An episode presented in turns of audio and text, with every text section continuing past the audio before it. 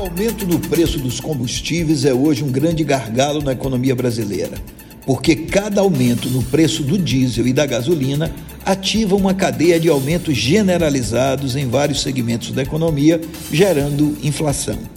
Está na hora, portanto, de usar o bom senso para resolver a questão.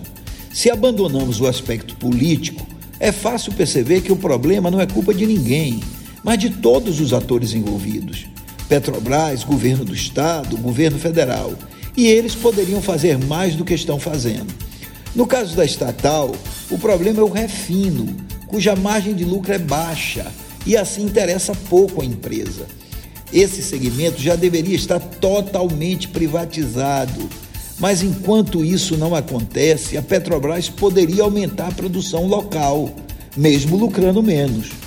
Os governos estaduais, por outro lado, adotam alíquotas de CMS que são absurdas, já que os combustíveis não são bem supérfluos, como álcool ou cigarro, e deveriam ter um limite de tributação.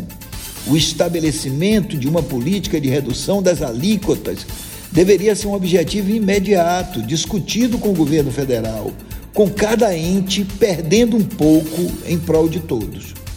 O mesmo com relação à famosa pauta de ponderação de preços, que precisa ser redefinida, não com o projeto casuístico que foi aprovado na Câmara, que vai reduzir um nada agora para subir um muito daqui a dois anos, quando o preço do petróleo cair e a ponderação levar em conta o preço de hoje.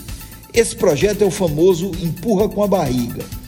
Muito melhor seria estabelecer um projeto consistente de longo prazo, como em alguns países que estabelece um fundo de reserva com imposto sobre o lucro e os royalties do petróleo, e esses recursos são usados para compensar as oscilações de preços.